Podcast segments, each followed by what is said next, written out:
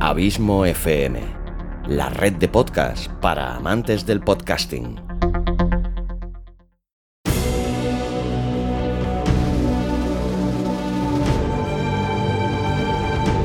Una producción de Abismo FM, creada para todos aquellos que quieren disfrutar de su tiempo libre escuchando grandes historias.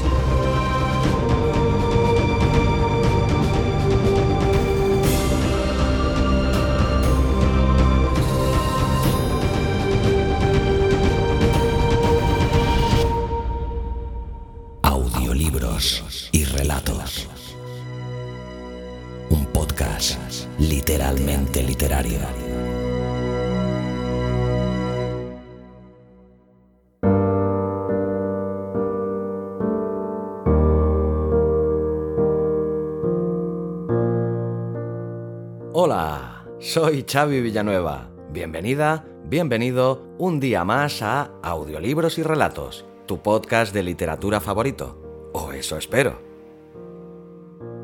Capítulo 85, decimoquinto de esta tercera temporada. Van ya con esta tres semanas seguidas publicando y espero poder mantenerme así durante un tiempo, pero si no, ya sabes de sobra que al menos un capítulo cada 15 días lo tienes garantizado. En el capítulo de hoy te traigo a uno de los muchos autores que aún no han tenido el privilegio de pasar por este humilde podcast. Es broma, el privilegio evidentemente es mío por apropiarme de sus obras y crear con ellas este podcast que sé que tanto te gusta.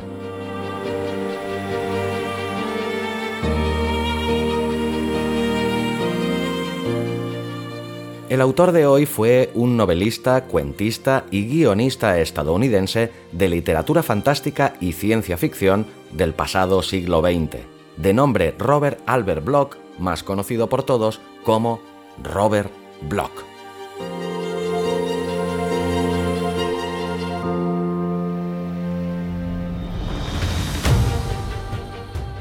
Bloch, de ascendencia judía, nació en Chicago en abril de 1917 y murió en Los Ángeles en septiembre de 1994.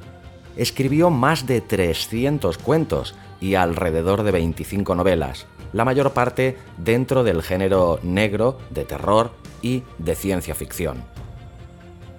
Fue colaborador habitual de Howard Phillips Lovecraft y miembro de su círculo de amigos por correspondencia. Trabajó también como guionista cinematográfico y como adaptador de sus propias novelas, siendo ejemplo famoso la adaptación que junto a Hitchcock hizo de Psicosis en 1959. Asimismo, fue guionista de 12 capítulos para la teleserie La Hora de Alfred Hitchcock y autor de tres historias originales para la mítica serie Star Trek en su primera época. Bloch es considerado por muchos como uno de los más dignos sucesores de Edgar Allan Poe y Lovecraft, pero con un estilo enteramente propio. Pues bien, el relato que he escogido para hoy es Festín en la Abadía.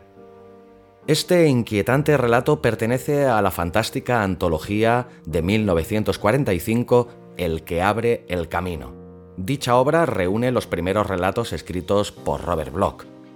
Sorprende la variedad de registros y de temáticas. Podemos encontrar desde historias inspiradas por los temas clásicos del terror, sobre los misterios del vudú, cuentos de horror cósmico ambientados en el antiguo Egipto e incluso una curiosa secuela de Jack el Destripador, y cómo no, algún que otro relato con claras reminiscencias de Lovecraft. Y de entre todos estos relatos, el que he escogido para narrarte es Festín en la Abadía. Un relato de corte y ambientación clásicos con un giro final realmente sorprendente. De vuelta al hogar en plena noche, un peregrino se ve sorprendido por una atroz tormenta que le obliga a solicitar asilo en una misteriosa abadía, poblada por unos no menos misteriosos habitantes. El relato, carente de diálogos, está narrado en forma de flashback, multiplicando así su efecto opresivo y en ocasiones claustrofóbico, tan característico de maestros como Poe o Lovecraft, homenajeados claramente con este macabro relato.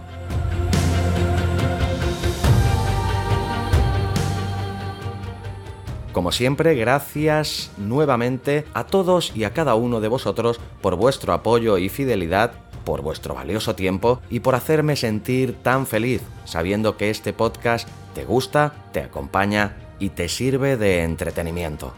Un millón de gracias. Disfruta mucho del relato, te espero aquí en el próximo capítulo, no sin antes decirte que larga vida al podcasting y larga vida a la audioliteratura.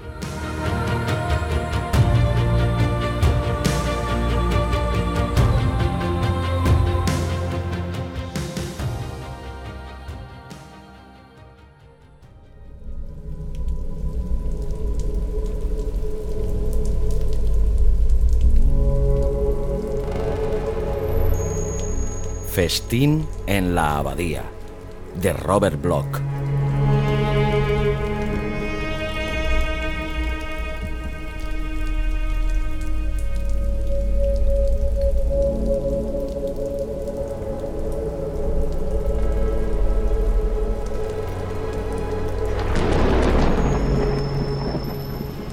Un gran trueno que se dejó sentir por el este fue el heraldo al mismo tiempo de la tormenta y de la noche, y acto seguido el cielo se tornó maléficamente oscuro. Cayó la lluvia acompañada de un viento furibundo, y el sendero a través del bosque, por el que iba yo, se convirtió en un camino lleno de trampas a causa del barro, en el que a cada poco corría el peligro de quedar atrapado con mi montura.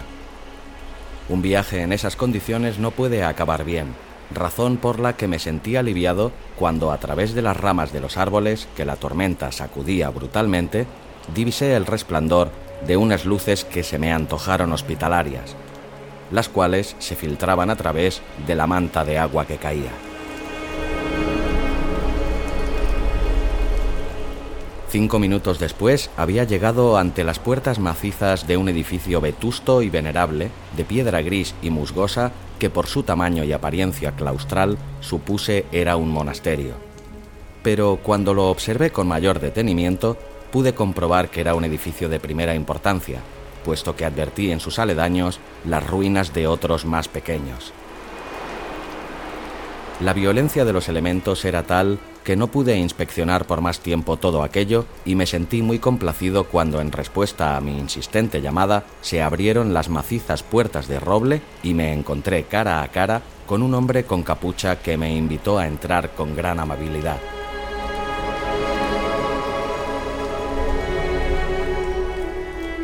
Crucé el portalón, completamente empapado por la lluvia, y me vi en un vestíbulo muy bien iluminado y amplio.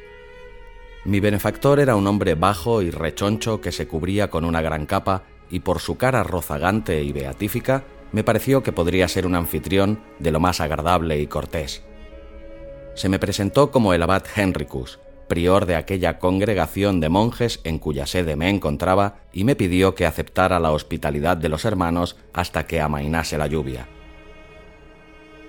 Le comuniqué cuáles eran mi nombre y mi condición, diciéndole que viajaba para reunirme en Virón con mi hermano, más allá del bosque, añadiendo que la tormenta me impedía seguir adelante.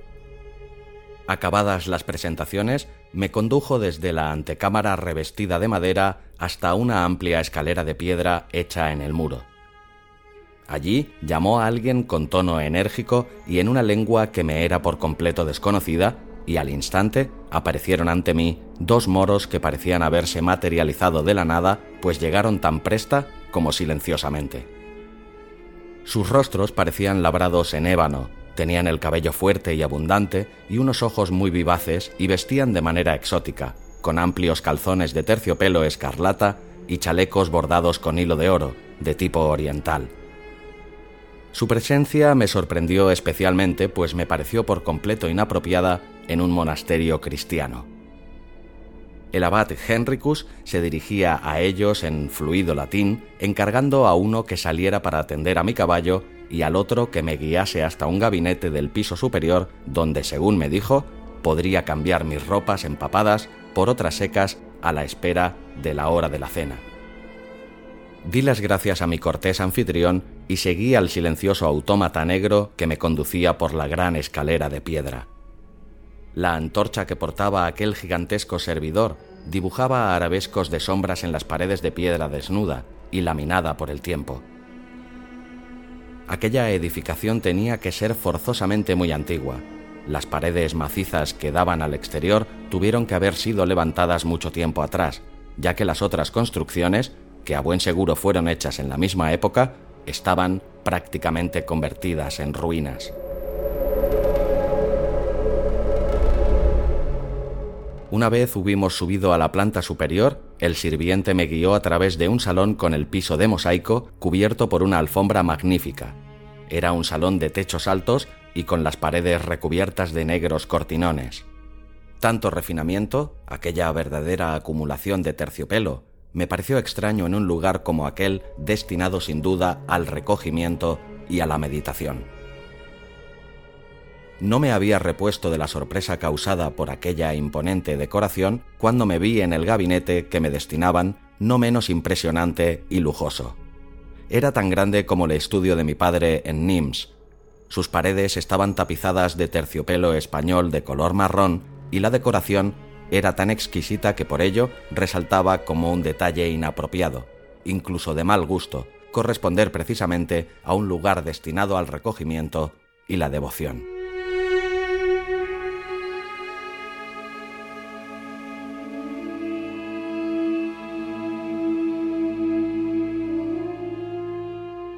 La alcoba tenía una cama que podría haber pertenecido sin desdoro alguno al mobiliario del palacio de un rey, como el resto de los muebles y otros objetos realmente sobresalientes por su valor.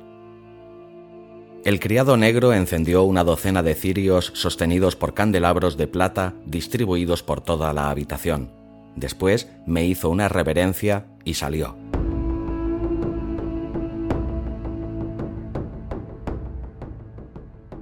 Eché un vistazo a la cama y vi, extendida sobre ella la ropa que el abate había destinado para que me cambiase y bajara a cenar.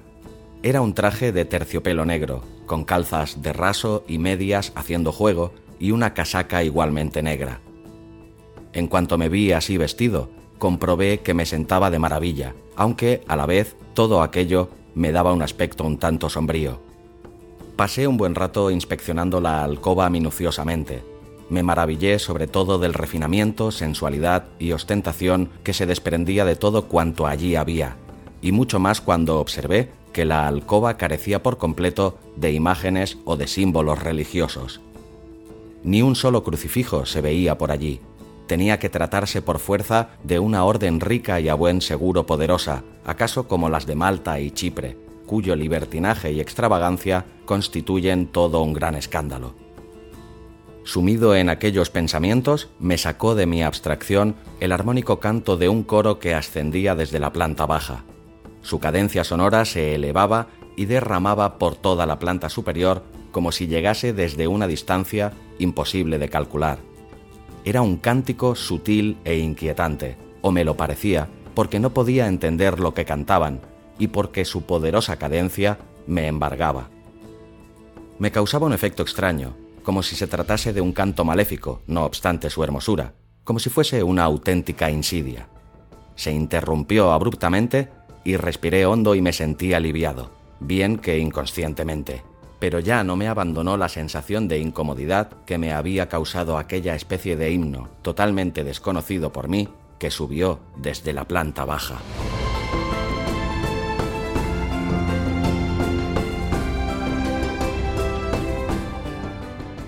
Jamás había comido algo tan extraño como lo que me sirvieron en el monasterio del abad Henricus.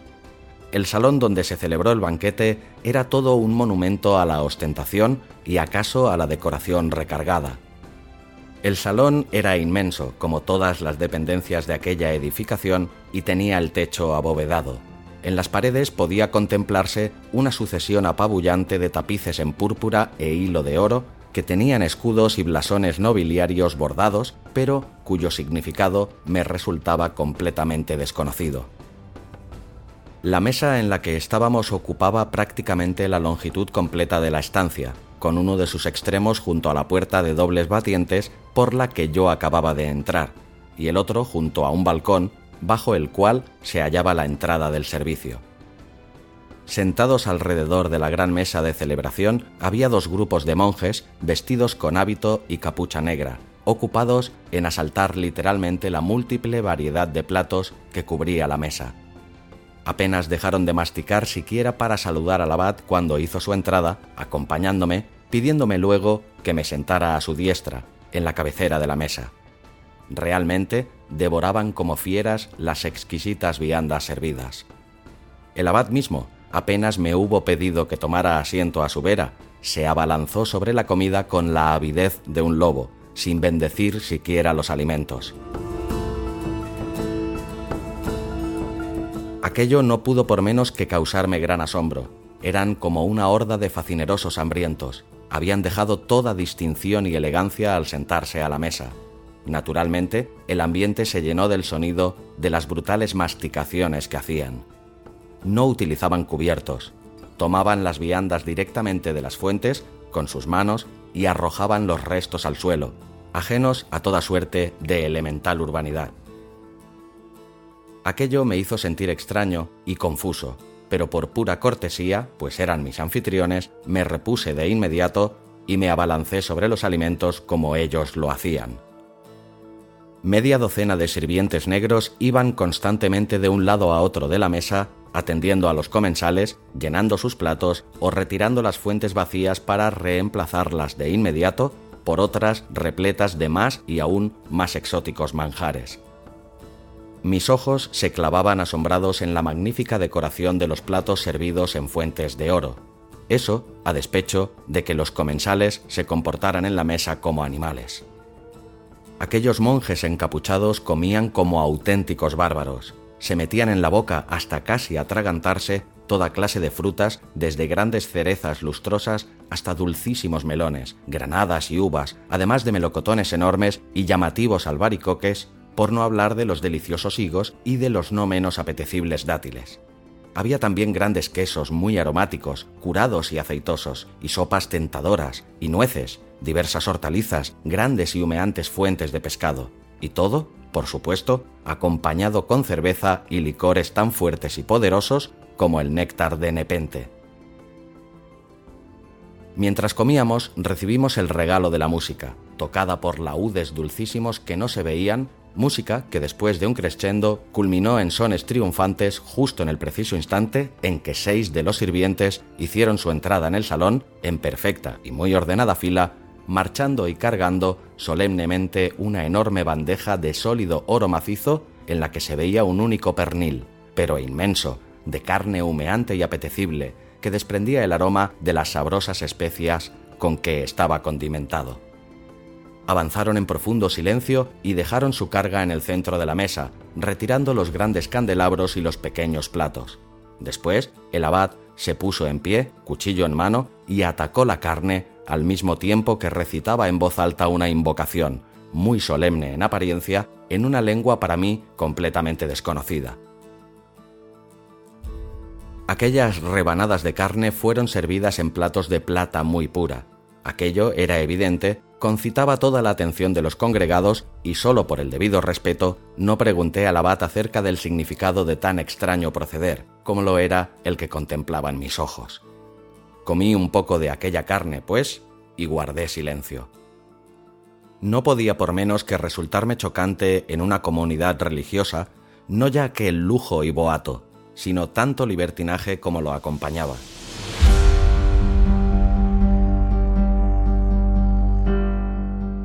Mi curiosidad se acrecentó al verlos trasegar sin mesura aquellos vinos fortísimos que había en la mesa, que tomaban en copas, cántaros, vasos, ánforas de cristal y recipientes de distintos metales tallados, con incrustaciones de piedras preciosas. Había vinos de todas las edades y tipos, pociones fragantes y licores suaves que me produjeron al cabo un extraño efecto Aquel pernil servido como último plato era una carne sabrosa y dulzona que hube de acompañar con largos tragos de vino. La música había cesado para entonces y el resplandor de las velas disminuyó paulatina e imperceptiblemente para dar paso a una iluminación más suave y difusa. La tormenta seguía rugiendo en el exterior, sacudiendo las ventanas. El licor había puesto fuego en mis venas y por mi cabeza confundida comenzó a correr un torrente de fantasías extrañas. Pero lo que me llevó a la mayor estupefacción fue comprobar que finalmente la voracidad de los comensales se había saciado y que bajo los efectos del vino rompieron el riguroso silencio que habían observado durante la cena, comenzando a cantar súbitamente, pero a coro, una extraña canción. Su excitación se acrecentaba por momentos, sobre todo cuando al concluir aquel canto empezaron a relatar historias lascivas entre grandes risotadas y gestos obscenos. La risa desfiguraba sus rostros bien afeitados y sus vientres hinchados se agitaban frenéticamente. Varios de ellos cayeron y rodaron bajo la mesa de donde los sacaban solícitos los sirvientes negros imaginé cuán diferente hubiera sido mi cena de haber podido llegar aquella noche a Virón para sentarme a la mesa en compañía de mi hermano y el buen cura del lugar. No habría habido allí nada de ese desenfreno ruidoso e infernal, y me pregunté si mi hermano sabría algo de tan extraña orden monástica que habitaba a muy poca distancia de su castillo. Abandoné aquellos pensamientos y me centré de nuevo en la reunión tan curiosa a la que asistía. Tras los cuentos obscenos y las canciones, se entretenían ahora en cosas más tranquilas a medida que iba agostándose la luz de las velas alrededor de la mesa del banquete. Las conversaciones versaron entonces sobre cosas vagamente alarmantes y las caras de aquellos encapuchados adoptaron un aire francamente siniestro, acrecentado por la penumbra. Me llamó fuertemente la atención la extraordinaria palidez que mostraban todos aquellos rostros, que tenían un apagado brillo cadavérico bajo la luz mortecina, como si fueran caricaturas de la muerte. Me dio la sensación de que la atmósfera del lugar también había cambiado. Invisibles manos habían quitado las tapicerías de las paredes y las sombras que invadían la estancia, junto a siluetas de aspecto aterrador, desfilaban silenciosamente bajo las arcadas de la bóveda. La mesa del festín apareció de repente vacía, el mantel había quedado completamente empapado de vino y las viandas a medio masticar estaban desparramadas sobre la mesa. Los huesos roídos evocaban en las fuentes restos de cadáveres. La conversación que siguió acabó con la serenidad que había mantenido hasta entonces. Estaba muy lejos de ser la piadosa llamada que podría haberse esperado de semejante compañía versó acerca de los fantasmas y los hechizos, de viejas historias ya conocidas, pero que en sus voces cobraban un horror mayor. Y leyendas apenas dichas en un susurro, cosas, en fin, que aludían a la fuerza de ocultas potencias innombrables, cosas que brotaban con un tono sepulcral de los labios teñidos de vino de aquellos hombres. Se me espantó el sueño que había comenzado a sentir por un momento, pero me sentía muy nervioso y experimentaba la mayor aprensión de mi vida. Era casi como si hubiera sabido lo que estaba pasando. Al fin, con una extraña sonrisa, tomó el abad la palabra para contar una historia. Cesaron entonces los susurros de los monjes que se dispusieron a escuchar atentamente.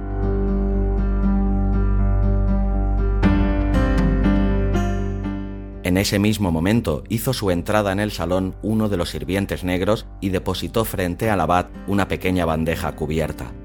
El abad la observó un momento antes de seguir con sus advertencias preliminares. Había sido una suerte, comenzó a decir dirigiéndose a mí, que yo pasara la noche allí, porque en aquellos bosques de los alrededores no habían sido pocos los viajeros que perdieron la vida Se sabía de la existencia en la región, siguió diciendo, del legendario monasterio del diablo.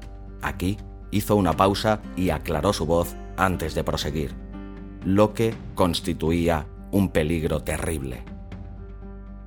según las tradiciones de aquellas comarcas, tan curioso lugar habría sido en tiempos una abadía abandonada, levantada en tiempos en el corazón del bosque y en la que habitaba una extraña legión de endemoniados dedicados al culto de Asmodeo. Frecuentemente, las viejas ruinas, a la hora del atardecer, tomaban nuevamente la apariencia de la época de su esplendor antiguo, y las paredes se levantaban de nuevo merced a las artes de Satanás para atraer a los viajeros que acertaron a pasar por allí. Había sido verdaderamente una suerte que mi hermano no me hubiera visto en el bosque en una noche semejante, porque se habría precipitado al lugar maldito y al entrar habría sido hechizado. Más aún, según las crónicas antiguas, se habrían apoderado de él y en señal de triunfo los fantasmales acólitos hubieran devorado su cuerpo, con el objeto de preservar sus vidas contra natura, mediante la ingestión de carne de muerto.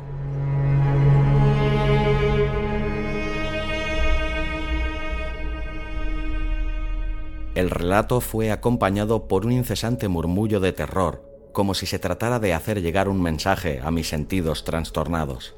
Y así fue. Cuando vi todas las miradas dirigidas hacia mí, me di cuenta del sentido de aquellas palabras de burla, de la farsa fantasmal que se ocultaba detrás de la afable sonrisa del abad. El monasterio del diablo, los cantos subterráneos de los ritos de Lucifer, la magnificencia blasfema y ni una cruz. Una abadía abandonada en la profundidad del bosque, todas esas caras bestiales que me miraban. Después sucedieron tres cosas simultáneas. El abad levantó lentamente el paño que cubría la pequeña bandeja que tenía frente a él. Vamos con el último plato del banquete. Me pareció oírle decir. Yo di un grito de terror.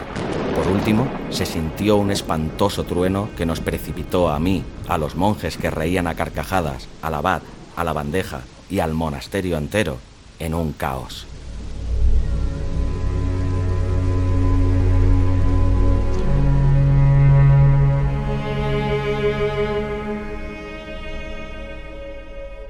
Cuando desperté, me hallaba calado hasta los huesos, junto al sendero en ruinas, vestido con ropa negra, mojada. Mi caballo estaba por las cercanías, pero no había la menor señal del monasterio. Medio día más tarde llegué a Virón, casi delirando, y cuando llegué a la casa de mi hermano solté una maldición. Pero mi delirio se convirtió en verdadera enajenación cuando me dijeron dónde había ido mi hermano y el probable destino que había sufrido.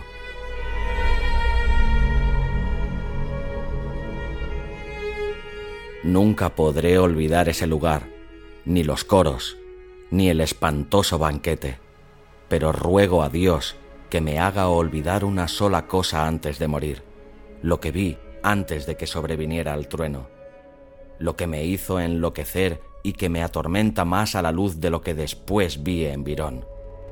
Ahora sé que todo eso es cierto y puedo aguantarlo, pero nunca podré soportar el recuerdo de lo que vi cuando el abad Henricus retiró la tela de la bandeja de plata, que me reveló en qué había consistido la comida. Era la cabeza de mi hermano.